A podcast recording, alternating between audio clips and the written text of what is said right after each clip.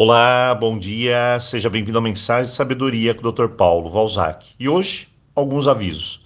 Primeiro, que em breve você estará recebendo o livro digital do mês, que foi escolhido a dedo.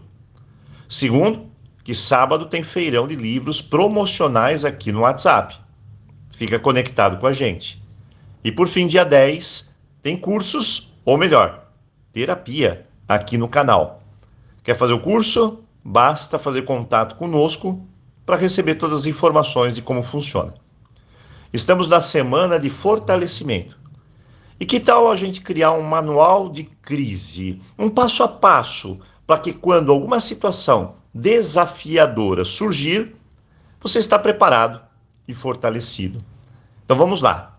Se algum desafio aparecer em sua vida, a primeira dica do nosso material seria: não fuja. Acredite, aquilo que você está fugindo acabará te encontrando mais cedo ou mais tarde. Não se abrigue na ilusão.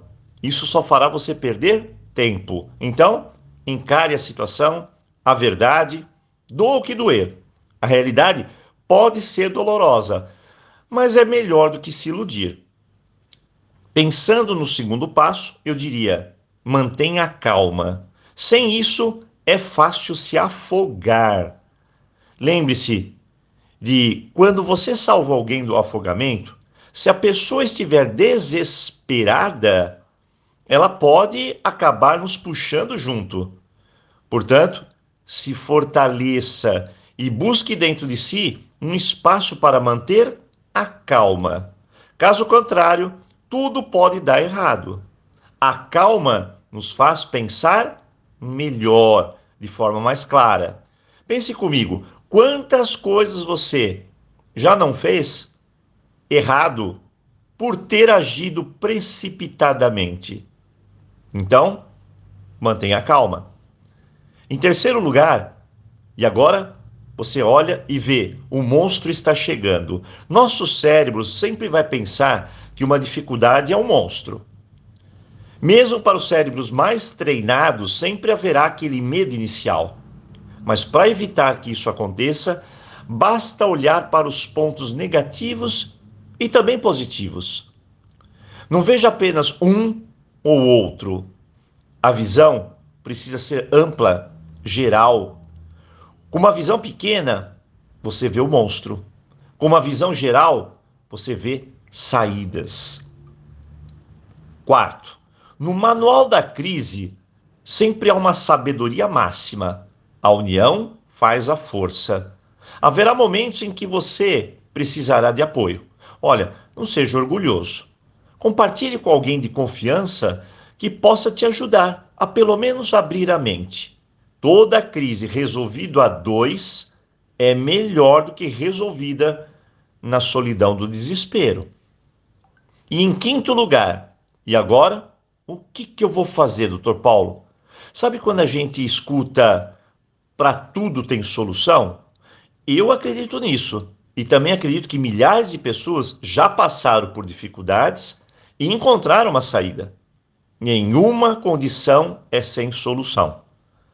Temos uma máquina a nosso favor, o cérebro. Então pense, mas de forma clara, com fatos e de repente algumas estratégias surgem. É sempre assim. O coração adora o amor, o cérebro adora um quebra-cabeça. Em sexto lugar, agora é escolher a estratégia e agir. Mas uma coisa precisa ficar bem clara: na vida, sempre diante de alguma situação, você tem que encarar as perdas e os ganhos. Eu conheço muitas pessoas que querem o ganha-ganha. Olha, parece sensato, mas para se fortalecer, você precisa entender que às vezes perder é algo necessário, faz parte do jogo.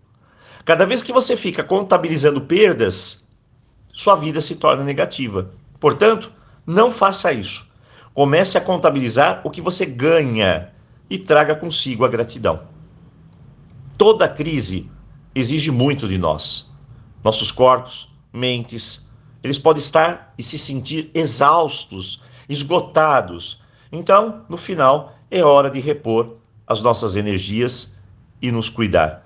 Reserve um tempo para cuidar de você mesmo e para fazer algo que traga prazer e relaxamento. Esse é nosso manual.